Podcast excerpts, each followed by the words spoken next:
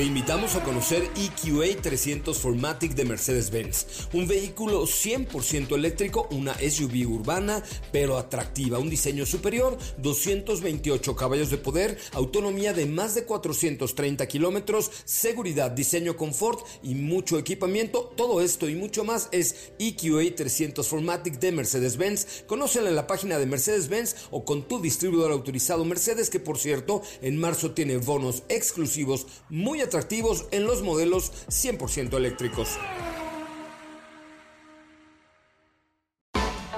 MBS Radio y el Dr. Zagal han dispuesto una generosa y elegante mesa para celebrar este banquete. ¡Pasen! Y sean bienvenidos a degustar los manjares de este menú, especialmente seleccionado para los paladares más exigentes. Esperamos que esta experiencia cultural les deje buen sabor de boca, aquí en MBS 102.5. ¿Una bebida alcohólica puede salvar a miles de personas? ¿Cuántos años tiene Guanajuato? ¿En dónde nació el Gin Tonic? ¿Por qué el Callejón del Beso se llama así? ¿Quién fue Salvador Novo? ¿De qué trata las ciudades invisibles? Hoy hablaremos de cronistas de la ciudad, bebidas coloniales, ciudades modernas, el poeta de Coyoacán, las momias de Guanajuato, agua tónica, minería y plata y más en los entremeses del banquete del Dr. Zagal.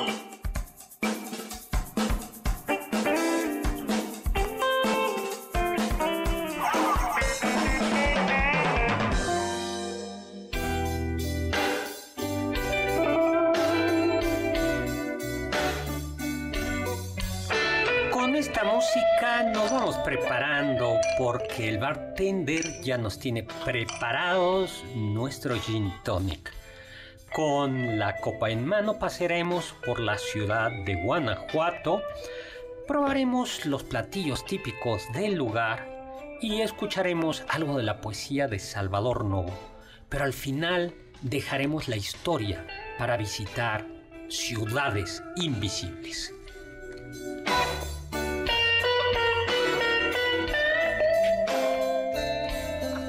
Hola, hola amigos y amigas, ¿qué tal? ¿Cómo están? Yo soy Héctor Zagal y estoy encantado de estar con ustedes en este programa Los Entremeses del Banquete del Doctor Zagal, como todos los miércoles a las 10 de la noche, transmitiendo para todos ustedes desde la colonia Anzures, México, Tenochtitlan, y desde aquí transmitimos a todo el mundo mundial y sistema interplanetario. Llamen, llamen, si usted está escuchándonos en Venus, en Mercurio, en Taipei eh, o simplemente en otra colonia de la Ciudad de México, aquí estamos 5166105 y en nuestro Twitter, porque así le seguimos diciendo H Zagal Zagal con Z. Con esta música eh, estamos dándole la bienvenida a Carla Aguilar, cuya bebida favorita es la ginebra, ¿no es así? Así es, tan solo escuchar el tintineo de los hielos dije, yo, yo conozco ese sonido. Y nos acompaña también, como todos los miércoles y todos los sábados, Oscar Sakaguchi, bien conocido en todos los barrios. No, pues hasta Venus, Marte. Sí, por sus tristes historias con el amor. Hola doctor, ¿cómo está? Ya estoy preparando mi recopilación de historias de desamor y amor. Las cuitas del joven Sakaguchi. La, las... No, no hagan eso. ¿Cuál? ¿Eh? Es que, a ver, yo conocí a un chavo que eh, andaba con otra chava, pero esta chava le dejó de hacer caso. Y entonces, para reconquistarla, le escribió una carta que se llamaba Las cuitas del joven Emiliano. Eh, y entonces ahí le decía que estaba muy triste desde que partió y todo, pero bueno. Ay, qué bonito se hagan. No, qué bonito. Ay, no. sí, háganlo. Era el ex Ay, de mi miren. exnovia. Ah, no, no importa, háganlo. Es mejor escribir sus emociones que hacer cosas estúpidas y horribles. Por Bueno, favor. sí. por Así que favor. mejor escriban. Sí, catarsis. Catarsis, exactamente. Bueno, pues a tenemos, eh, bueno, pues ya estamos aquí, Twitter arroba Y también estamos en el face, Facebook Live. en el Face. En el cara libro. Eh, en el cara libro. Pues el eh, vamos a hablar de gin tonic y comencemos por la historia del agua tónica. Estamos platicando antes de comenzar de dónde venía la palabra tónica y viene del latín, eh, bueno, como, como su nombre lo sugiere, todo viene en español, de entonar, de tonificar. Así es, De dar hecho, vigor. Dar vigor. Y eso se habla, se decía que algunas medicinas, que las medicinas eran tonificantes. Platicábamos como mi abuelo todavía hablaba de los jarabes tonificantes. Y también se habla de cuando, eh, yo no sé si lo, lo usan todavía cuando los eh, cuando la gente llega entonada. ¿Tú lo entiendes Sí, eso? Entonada como... Con sus alcoholes. medio beodo. Sí, me No. llegó, pero entonado es así como... Es, es que le decimos happy, Happy. ¿no? Ujú, o sea, sí. es happy son, pero sí también se dice viene bien entonado. Viene, Oh. bien, es bien entonado. Viene sinónimo de flatulencia. ¿No? Ah, gracias. Es que ya se utiliza No, pero mucho. eso ya es como el siguiente nivel No, no, entonado. no. Entonado es así como Ay, al menos achispado. en mis tiempos todavía había niveles. Sí, No, ya achispado. luego, luego, Achispado, achispado. achispado. Ese sí nadie lo usa, doctor. Bueno, Sí. pues la malaria eh, es esta fiebre, estas fiebres de las regiones tropicales.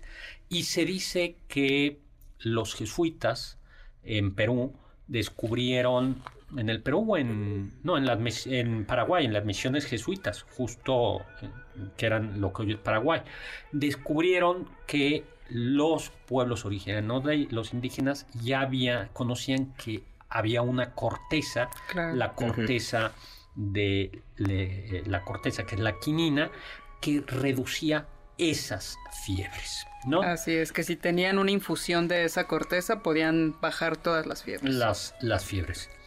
Pero ¿por qué se hizo famosa el agua tónica? Porque los ingleses, esos piratas del mundo que se repartieron junto con otras potencias, pero especialmente ellos alegremente, el universo, eh, llegaron...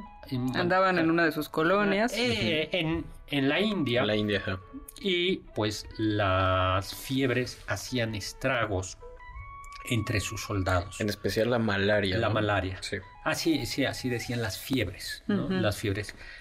Y sabedores, segura, seguramente por, el, co- por los portugueses, de las virtudes de la quina, de la quinina, comenzaron a darles esta agua, eh, un, un agua carbonatada, con... Que ya es decir, llevaba quinina, con y por lo tanto estaba tonificada.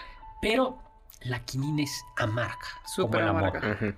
¿No? Como el amor. Como el café. Y, y entonces eh, a los soldados como que no les acababa de gustar. Sabía medicina. Sí. ¿Qué hacer? Le pusieron azúcar. Y entonces, vamos bien, vamos bien. Vamos bien. Ajá. Pero además hay que recordar que la, los, especialmente la Armada británica la, la- tenían la costumbre de repartir pues, para que aguantaran algo de ginebra diaria. Consuelo líquido. Exactamente. Entonces mezclaron las dos cosas, ¿no? Tónica, agua tónica con ginebra. Pero la ginebra es una bebida que fue muy mal vista en el siglo XIX. Es un aguardiente hecho originalmente de centeno. Así es. Y a ver, Oscar Sakaguchi. ¿Y que, Espera, espera, cuál es? No, ya. Eh, eh, Oscar está buscando en Google. Sí, no. Eh, el ingrediente fundamental no es el centeno, sino Tiene que estar infusionado con nebrinas, que son las bayas del árbol del enebro. del enebro. Y eso es lo que le da ese sabor tan, tan peculiar a la Exacto, a tan la- peculiar a la que es ginebra. fresco, amargo y ya puede estar infusionado con otras hierbas que le pueden dar un sabor más dulce, pero principalmente es licor de centeno infusionado con las nebrinas. Con las eh, nebrinas, ¿no? Unos hielitos. ¿Cómo se prepara un gin tonic? Yo no sé, yo Bueno, si son adultos, solo este es programa solo para adultos. Ustedes, niños menores de edad, no beban alcohol y eso va en serio. Beban pero- aguas frescas nada más. sí, y, de Y agua simple. Exacto, Ajá. mucha agua simple. Pero eh, se prepara con tónica, ginebra, hielos por supuesto, Claro. y un twist, un poquito de limón, ¿no? Mm, Sí. Un poquito de limón. A mí me gusta la cascarita que le da amargor, ¿no? Claro, que- y si lo quieren un poco más fresco con una rodaja de pepino muy finita. Delicioso. Qué rico. Qué De- delicioso es el gin tonic. Ahora, la ginebra les decía que tenía mala fama y no sin razón, porque en el siglo XIX eh, Inglaterra era, eh, era Europa, pero Inglaterra eran bebedores de cerveza. Y en mm, las injusticias de la revolución industrial fueron un caldo fértil para el alcoholismo, porque entonces se comenzó a, a vender ginebra y ustedes imaginen esas largas jornadas en donde la gente trabajaba de sol a sol, como nosotros, hasta las 10 de la noche, hasta las 11, eh, extenuantes, y pues el alcohol era pues un consuelo, Un una consuelo, diversión. Ya, ya lo hemos contado, doctor. Hay un historiador de la historia, vaya, del alcohol, ah, ahorita les digo el nombre, pero él cuenta que al parecer lo que sucedía es que como estaban habituados a, por ejemplo, la pinta de cerveza, que ya era una cantidad específica que aguantaban, ya toleraban, pedían una pinta de ginebra. Y a ver, la cerveza es un fermentado, la ginebra es un destilado, o sea, bebían muchísimo alcohol de golpe y eso fue lo que empezó a destantear un poco y aumentar el alcoholismo en la población. Claro, y por eso hubo una campaña en pro de la cerveza. Porque además la Así cerveza es. una bebida alcohólica, pero la tiene muchos carbohidratos y, y bueno, no es que sea alimenticia, como decían así. Nutritiva. Sí, no. Nutritiva, pero vamos a Sí. decirlo así, tiene más, eh, digamos, es menos agresiva que la... No, y la cerveza todavía del siglo XIX no era la que conocemos ahora. Claramente tenía mucho más, más nutrientes. Así es. Sin embargo, eh, hoy por hoy, ¿cuáles son los países que más consumen ginebra? Bueno, mundialmente hablando, tenemos a Filipinas. Filipinas. Yo no hubiera imaginado que Filipinas debe ser por, sabes que por influencia estadounidense y porque además hace calor. Ajá, porque en segundo lugar tenemos a Estados Unidos y en tercer lugar tenemos a España. Eh, Yo de España, fíjate que ahora que lo cuentas sí, sí lo he visto, pero no hubiera pensado que España. Sí, que son de los principales consumidores, tampoco me lo hubiera imaginado. Yo hubiera imaginado que era Reino Unido, India. No, después, bueno, después de estos tres primeros lugares tenemos Gran Bretaña, India, Países Bajos, Alemania, Canadá y Eslovaquia. A mí me gusta mucho la ginebra, pero me da dolor de cabeza. Poquita, poquita, aunque sea poquita, me da dolor de cabeza. Aquí en México no estamos tan acostumbrados a... Bueno, ya de por sí no estamos muy acostumbrados a tomar eh, cosas que no sean cerveza. No. O sea, Sí. No, a ver, se No. toman muchos agua. No, a ver. ¿En qué México vives? Tequila, Mezcal, mezcal. los aguardientes. Aguardiente. No, o sea, de sí, pero a ver... Es eh, más, en realidad la cerveza llegó muy tarde, ya hemos platicado de Ujú, eso. o sea, Sí, pero- Era un gusto de la burguesía en Sí, realidad. México, bueno, en, en México los aguardientes, las charandas, todo eso se, se bebían y se siguen El bebiendo fermentado mucho. popular es el pulque. No, pero sea, de del ahí- centro del país. pero, Así ver, es, del centro del país por Pero lo- ahí. los aguardientes. También en el norte tienen muchos destilados muy Sí, importantes sí, que sí. se consumen mucho. A ver, lo que me baso es un estudio de la CIA que hizo en 2019, que fue el último. Ay, a ver, fuente de la CIA. Ajá, bueno, o sea, es- la CIA publica sus estudios. Sí, así es como la Profeco. es, eh, se, se llama The World Factbook, donde eh, recopila información básica de A ver. 266 entidades mundiales. Y según esto, en México, en ese año, que fue el último ¿Qué año, año? donde se hizo, 2019, se ingirió un promedio de 4.25 litros eh, de alcohol puro. O sea, de todas las bebidas que tienen una pequeña cantidad, el total en promedio... 4.25 litros promedio por persona de alcohol puro. Bien. De ese 4.25, 3.72 litros venían del consumo de cerveza, 0.19 del consumo de vino y 0.19 de bebida, no, 0.19 también de bebidas espirituosas, se les llama, como whisky, brandy, ron, ginebra, y un 0.15 de otras bebidas, que ahí es donde está el mezcal, pulque, eh, y estas que son más típicas. Sí, pero México sí es un consumidor. A ver, hoy por hoy sí es un gran consumidor de cerveza. Pero sí, bueno, ya nos tenemos que ir a Ya un nos corte. tenemos que ir, pero de todas formas no me suena, ¿eh? Sí, me, me- me parece que los informantes de la CIA no exploraron bien. Bueno, vamos a un corte y tómense un gin tonic. Del diccionario del doctor Zagal. La palabra ciudad proviene del latín civitas, que era la forma en la que los romanos llamaban a la ciudadanía romana. Esta palabra, a su vez, viene de civis, ciudadano, la cual encuentra su antecesor en una raíz indoeuropea que significaba echar raíces.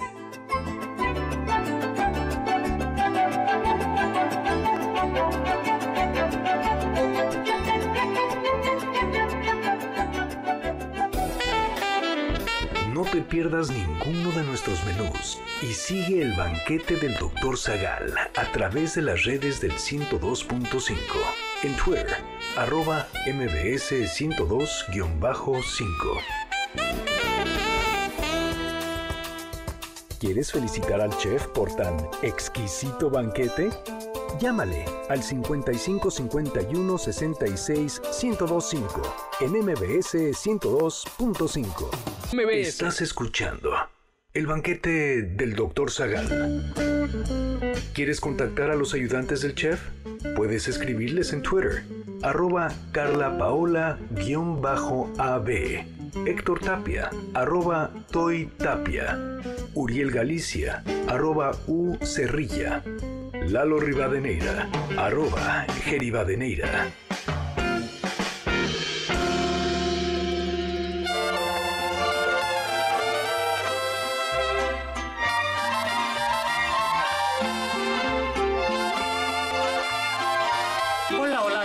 Héctor Zagal y estoy encantado de estar con ustedes en los entremeses del Doctor Zagal, del banquete del Doctor Zagal, con Carla Aguilar y con Oscar Sakaguchi. Qué bonita música elegiste para hablar Sí. de Guanajuato. Filosófica y todo. filosófica. Oye, nos manda eh, Sayeda Adi una hermosa eh, fotografía de la Torre de la Doncella en Turquía. Ay, muchas para, gracias. para que vean cómo si nos están escuchando en todo el mundo mundial. Oye, pues feliz cumpleaños a Guanajuato como, Ah, yo en- creí que a mí. Yo, no, gracias. como entidad. ¿Ya cumpliste? ¿Cuándo cumples? En agosto. Pues Sí, ya pasó. Ya pasó. Bueno, pues cumple, este, ¿qué les iba a decir? Ah, cumple 200 años el estado de Guanajuato en diciembre. 200 años como entidad de esta federación. Pero no vamos a hablar del estado de Guanajuato solo, sino vamos a hablar de su capital y es una ciudad hermosísima, la ciudad de Guanajuato. Aquellos territorios estuvieron poblados eh, por, eran tribus nómadas, que los mexicas se referían despectivamente a ellos, Carla Aguilar, diciéndoles chichimecas, que era algo así como bárbaros. Bárbaros. Y, y esa zona se conoció, Chichimeca es. bar- era como bárbaro, sí, era, un- para referirte de manera despectiva despectiva. a los nómadas del norte. Y eso se conocía como la Gran Chichimeca, ¿no? La Gran, la, la gran Chichimeca, que fue conquistada en el siglo XVI. Uno, esa, eh, mm, eh, en concreto, esa, esa zona, la zona que luego se convertiría en la Nueva Galicia, que abarcaba Guanajuato eh, y lo que hoy es Jalisco, fue mm, conquistada o fue comenzó la conquista por el atroz, terrible Nuño de Guzmán. Eh, ¿De dónde viene el nombre Guanajuato? Pues proviene del purépecha eh, y significa el lugar donde habitan las ranas. Crack, crack, crack. Pero en Guanajuato hay ranas.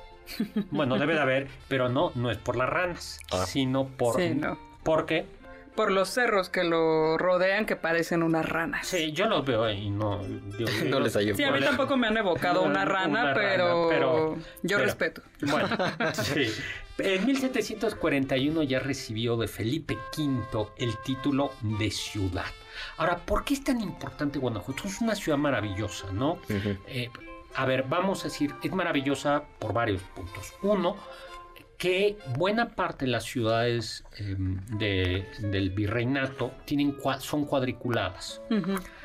Pero la excepción son las ciudades que están en zonas mineras, Ajá. en las montañas, como es el caso de Tasco, como es una pa- como una partecita de Pachuca que estaba y como una pa y por supuesto Guanajuato. Entonces es una ciudad virreinal, pero es una ciudad virreinal que está en, al estar en la zona minera eh, está encaramada Claro, pensé que está construida hacia arriba por es- niveles, ¿no? Exactamente. Y eso la hace eh, extraordinariamente bella y le da... mm, y Una personalidad muy interesante. personalidad. Pero además no es una ciudad minera cualquiera, sino en ellas estuvo una de las minas más, más importantes del mundo, la mina de la Valenciana, cuyo dueño después recibió el título, lo compró en realidad, el conde de la Valenciana. Y también había otro mineral muy importante, el mineral de San Juan de Rayas, cuyo dueño también consiguió el título del marqués de San Juan de Rayas.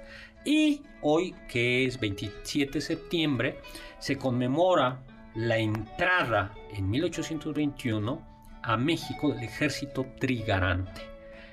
Y el 28 de septiembre, es el, día, el 28 de septiembre, se conmemora, se debíamos de celebrar la consumación de la independencia de México y se firma el acta de independencia del imperio mexicano.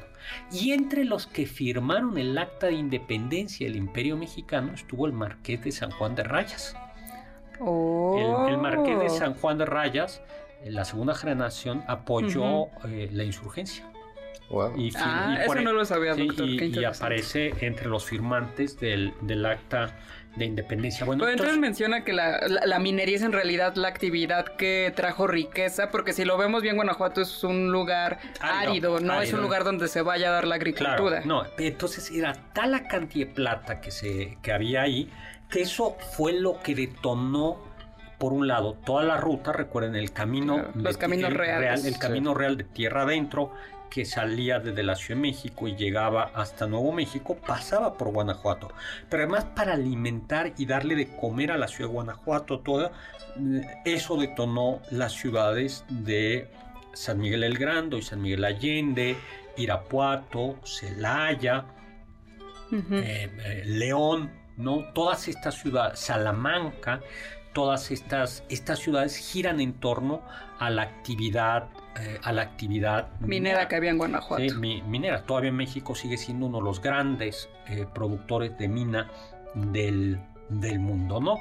Y esto es lo que explica la exuberancia, mm, la exuberancia de esta, de esta ciudad, ¿no?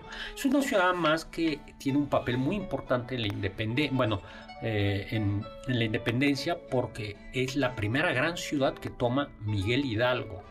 Y al tomarla, toma las riquezas que había en ese momento en, Guanajuato. Es ahí donde ocurre este suceso de la lóndiga de, la Granaditas. ¿Qué era una lóndiga? A ver. era un lugar... Bueno, eh, eh, ¿Qué? Sí. Como un edificio. Sí. Eh, que ya se me olvidó para qué era, pero... Para... Donde se guardaba la comida. Exactamente, cereales. De hecho, había alóndiga, todavía había alóndigas en la Ciudad de México. Mm, había alóndigas en, varios, en varios lugares. Y esta era la, la alóndiga de, de Guanajuato, ¿no?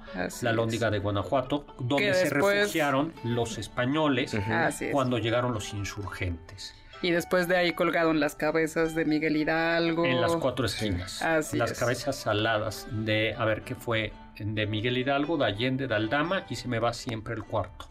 Creo que fue Abasolo, no me acuerdo, ¿no? Yo tampoco me acuerdo. Eh, bueno, lugares extraordinarios de Guanajuato. Bueno, aunque está en las afueras de Guanajuato, justo en... Hidalgo, Allende, Aldama y Jiménez. Y Jiménez, ¿no? Abasolo le, se salvó. Eh, me parece. creo que lo indultaron. Bueno, no, no lo indultaron, lo metieron a la cárcel. Pero en la Valenciana está justo la iglesia de la Valenciana, que es, eh, es barroca, tiene estos altares dorados propios del barroco novohispano. Es una eh, iglesia extraordinaria con una vista preciosa también, ¿no? Luego tenemos eh, también joyas del neoclásico. Por ejemplo, la iglesia de la Compañía de Jesús tiene una hermosísima cúpula neoclásica. Una atracción macabra yo la vi una vez y no vuelvo a verlas. Las momias. Las momias de Guanajuato. Sí, una, yo recuerdo cuando fuimos y también mi mamá se salió a la mitad porque dijo, ya no puedo seguir viendo esto. Más cuando llegas a la momia del feto. Ay, es horrible. Sí, no, es... Si no tienen el estómago fuerte, mejor no entren. Panteón de Santa Paula, ¿no? En 1865 eh, se exhumó porque no había perpetuidad o no, por algún problema, un cuerpo y entonces descubrieron que el cuerpo estaba, yo no había conservado, sino más bien reseco. Sí, ¿no? Eh, reseco era el, era el, médico, era el cuerpo de un, de un médico francés. Y entonces continuaron los descubrimientos porque mm, especial las fosas no tenían, las fosas que no tenían perpetuidad. Ujú. Y hay algo así como 111 cuerpos de mujeres, varones y niños mo- momificados. Por, porque, claro, el terreno es tan reseco por los minerales que hay este Sí, que no hay humedad y por lo tanto justo se reseca el cuerpo y se conserva Sí. A mí me parece. ya, Es una gran atracción, pero a mí, para mí es, es un poco fuerte. Solo la película sí le gusta, doctor. Claro. Cuando el santo lucha contra ellas. Sí, por supuesto fueran, porque re- han de saber ustedes que en el siglo XX resucitaron las momias de Guanajuato y pusieron en jaque la ciudad. No, bueno, hasta la fecha. Está La leyenda de las momias de Guanajuato, que es una terrible película. Y... No, no, no, es una película muy buena donde gracias a, bueno, Blue Demon, No, no, no, yo digo la animada. ah, sí, malísimo. Sí. y acaba de salir una nueva. Que está chistoso. Está chistoso el tráiler. Pues en esta está Blue Demon y Mil Máscaras luchando contra ellas, pero no puede, pero finalmente llega el santo Ay, y, no- sí. Y el que no puede, él puede todo. y él logra destruir. La película debería llamarse Cómo convencer al santo de que nos salve. O sea, es eso. Llegó en el último momento, Sí. ¿no? Otros lugares de Guanajuato extraordinarios, el Teatro Juárez. Sí. El Teatro Juárez, que tiene un interior morisco. Eh, es un teatro porfiriano eh, y el interior es en el siglo XIX y en el siglo XX eh, hay estos estudios, eh, estos estilos históricos, ¿no? Como el pabellón morisco o el kiosco morisco de En Santa María la Santa Ribera. María la Ribera. Que antes estaba en Bellas Artes y lo movieron. en la Alameda, pues en efecto ese estilo es, es el estilo interior, ¿no? Luego, algo que hizo muy bien Guanajuato es aprovechar, y ya se nos fue, aprovechar ese entorno y se comenzaron a representar entre meses cervantinos, un profesor de universidad. eh, Ay, a mí me eso, encantan las. Y eso dio origen al Sí. Festival Cervantino. Ujú. Hace muchos años nos invitaron al Festival Cervantino, pero ya se ve- Este puede ser el año que Ay, vamos. queremos ir al Festival Cervantino. Bueno, favor, por favor. vamos a un corte y regresamos. Los sabios dicen.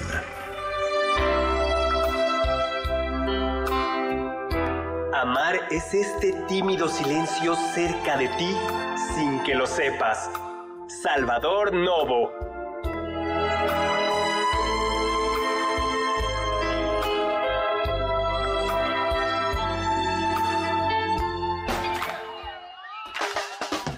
¿Faltaste alguno de nuestros banquetes? ¿Quieres volver a degustar algún platillo? Escucha el podcast en mbsnoticias.com. MBS 102.5. ¿Tienen algún comentario? Pueden contactar al chef principal, el Dr. Zagal, en Twitter, arroba hzagal. Sigue el banquete del Dr. Zagal a través de las redes del 102.5 en facebook.com diagonal mbs 102.5.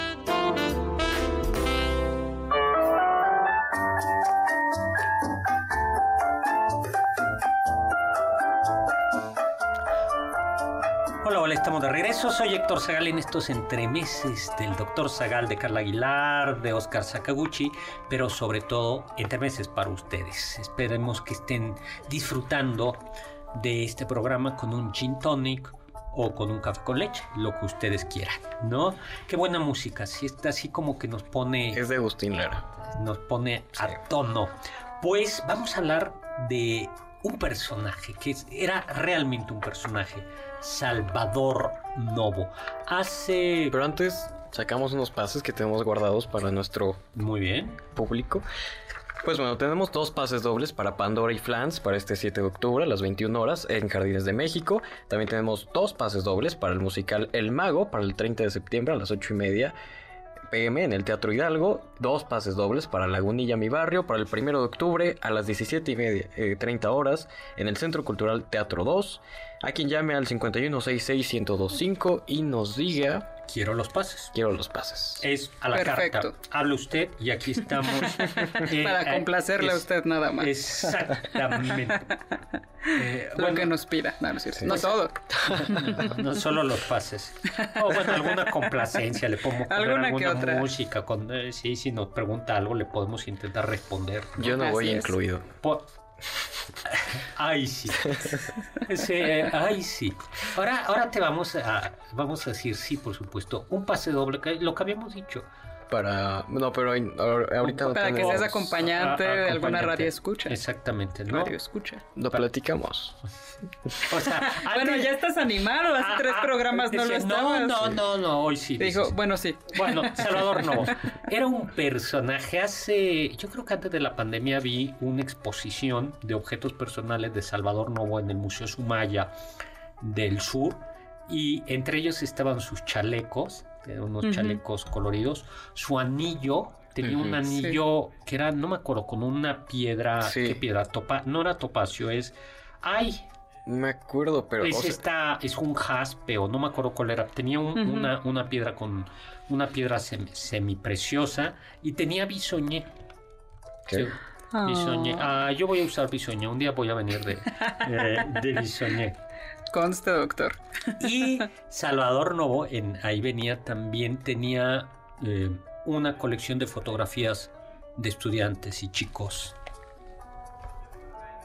Dejémoslo ahí. Pero además, claro, no, bueno, venían unas cartas ahí, ¿no? Pero entonces ve- venían además cartas donde le Sí, reclamaban sí, sí. cosas y, y él no ponía ninguna, no se sabe quiénes eran, pero ahí aparecían los, los jóvenes, ¿no? Así es. Y él mismo también se prestó como modelo cuando era joven para, por ejemplo, ser retratado como un San Sebastián asaetado. Ay, Esa es una gran fotografía de él. De hecho, se ve muy, muy coqueto. Claro, por supuesto, ¿no? Bueno, pues eh, nació en la Ciudad de México, pero luego se fue a Torreón, Coahuila, regresó a la Ciudad de México y estudió en la Escuela Nacional Preparatoria, después en la Facultad de Filosofía y Letras. Y de esa etapa de aprendizaje dice, Desde muy niño me aficioné a lo que entonces pasaba por poesía. Esta inclinación receptiva pudo bien pronto nutrirse en los modelos académicos que fueron el alimento y la norma del adolescente que de los 6 a los 12 años, en Torreón, huía por la puerta de los libros de una realidad revolucionaria que rodeaba su soledad sin juegos ni amigos. Claro, es que no era solo Torreón, sino que además, no era, sino que además era el Torreón de la revolución. Entonces, él que tenía un espíritu refinado, eh, pues chocaba con... con- Claro, y no con- salía de su casa ni de su biblioteca, Teca. simplemente miraba por la ventana y decía, ese mundo no me interesa. Así es. Dramaturgo, ensayista, cronista, crítico cultural, traductor. Tenía un humor ácido. Cuando, se, cuando quería podía ser súper... eh, Muy mordaz. Muy, muy, muy mordaz. En Coyoacán fundó... eh, un tenía un, un restaurancito. Eh, tiene, le- yo les recomiendo que lean las... eh, Salvador Novo tiene historias crónicas de sus tiempos. ¿no? Ujú. Sí. Eh, y Tiene una de la nueva gastronomía mexicana, sí, ¿no? sí, Esa es tiene muy una historia de la cocina mexicana. eh, y tenía, les, les contaba, tenía en Coyoacán, en su, eh, la capilla, que era un teatro, que era todavía se conoce, eh, que era una capilla, y ahí tenía un restaurante, un restaurante eh, al que iban grandes personajes de la política mexicana. Y, híjole, ya se me hace agua a la boca porque me acabo de acordar que describe cómo, él, cómo preparar este filete Wellington. ¿no? Y entonces da la receta del filete. ¿Tú has probado el filete Wellington? No. Eh, Es, uy, es delicioso. Eh, Este sábado me, acaba- me invitó una amiga a su casa, una colega, a comer y, y me- nos sirvió un Wellington que viene pues eh, con este pan arriba, horneado, una salsa de madeira y un poquito de paté. Bueno, Doc, no, deténgase. bueno. bueno, él no puede... no- Se nos hace agua a la bueno, boca. bueno, él cuenta, cuenta esta. Ahora cuenta esto. Ahora, algo muy importante es que al ser en un momento en el que había un nacionalismo cultural furibundo, los muralistas con Diego Rivera se habían hecho eran, era un cacicazgo cultural, ¿no? Y entonces Claro. tenías que ser nacionalista, folclórico, mexicano, eh, hasta el No, y además punto- mudalista, o sea, no pintes en otro lugar que no sea un mural. Exactamente, ¿no? Eh, Salvador Novo, junto con otros personajes, protestaron y dijeron, bueno, la, la cultura no se agote en este nacionalismo, podemos traer... eh, el nacionalismo eh, no, no solo son murales ni novelas de la revolución, eh, y comenzó a traer obras de teatro de Europa, autores estadounidenses, Sí, introducir el canon occidental fuera de estas intenciones nacionalistas. Eh, exactamente. Claro, eso le llevó a enfrentarse con los muralistas, ¿no? Y además como Novo era homosexual y él lo, lo reconocía, lo fue agredido brutalmente por eso. Llegaron a pedir que algunos de estos personajes de la izquierda de en ese momento que lo expulsaran, que eso no era que no era Sí, que ya no se le permitiera sí. ni publicar ni nada, porque en realidad él estaba muy cerca de grandes políticos y eso le permitía, pues, hacer lo que quisiera con la cultura. Y, pero no solo esto, sino que además era publicista. Sí. Era publicista. Tenía su ¿no? propia agencia de publicidad Sí. y De- trabajó para marcas. importantes, Sí. ¿no? Hay, si mal no recuerdo, el mejor, mejor, mejor, mejora, mejoral es de, Salvador Novo. es de- estoy casi seguro que esa mejor, mejor, mejor, mejora, mejoral. ¿Todavía existe eso? No. No lo había escuchado. El mejoral no existe ya. No. El, el- Sí, el- el eslogan sí fue creado por Salvador Novo. que era un creo- era algo para el resfriado, no era ácido acetil salicílico. Ok. Bueno, y eran mejoral. Y mejoralito para los niños, para los niños. bueno, creo que el eh, no estoy el, el chacachaca no me extrañaría él. Chaca Chaca. Sí, no me extrañaría que fuera. Había una marca de jabón, todavía Ujú. existirá. Bueno, el chiste es que era un gran un, un gran publicista, ¿no? Sí.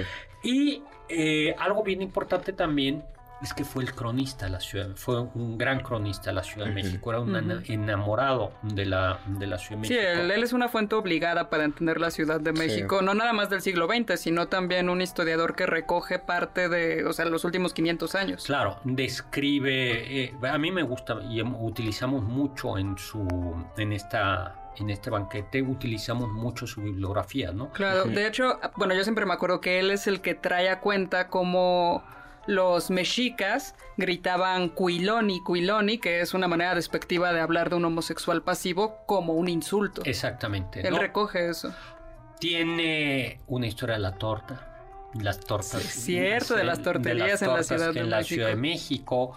Cuenta la historia de los cafés de chinos, por ejemplo.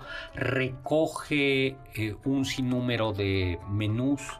Y, pero, pero además era, pole- era polémico, era un personaje extravagante, deliberadamente extravagante.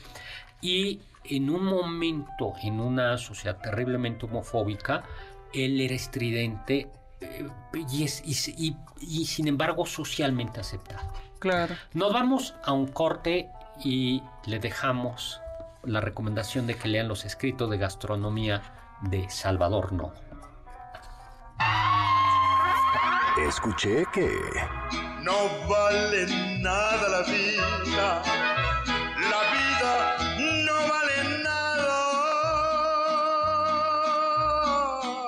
A pesar de que Guanajuato cuenta con 200 años de ser reconocida como una entidad federativa y a pesar de haber sido uno de los puntos de riqueza más abundantes durante el virreinato, muchas de las construcciones más importantes de la ciudad fueron hechas durante el porfiriato. Algunas incluso llegaron a ser inauguradas por el mismísimo presidente Díaz. Unos cuantos ejemplos de estas construcciones son el Teatro Juárez, el Monumento a la Paz y el Palacio Legislativo.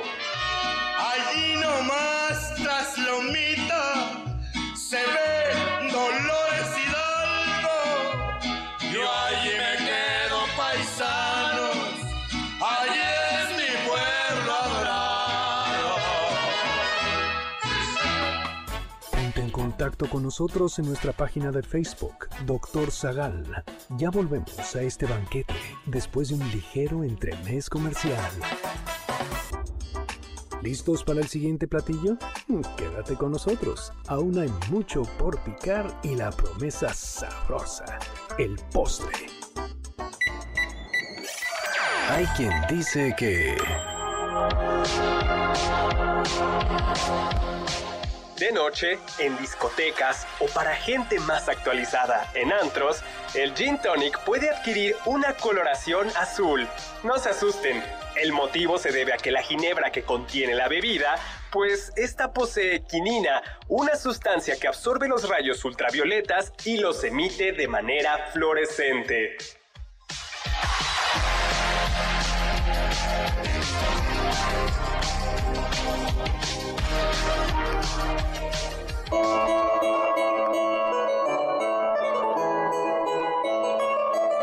Hola, hola amigos, amigas, estamos ya casi de salida de este banquete con una música pues que este otro estilo, ¿no? Ya estamos... Como medieval, ¿no? Sí.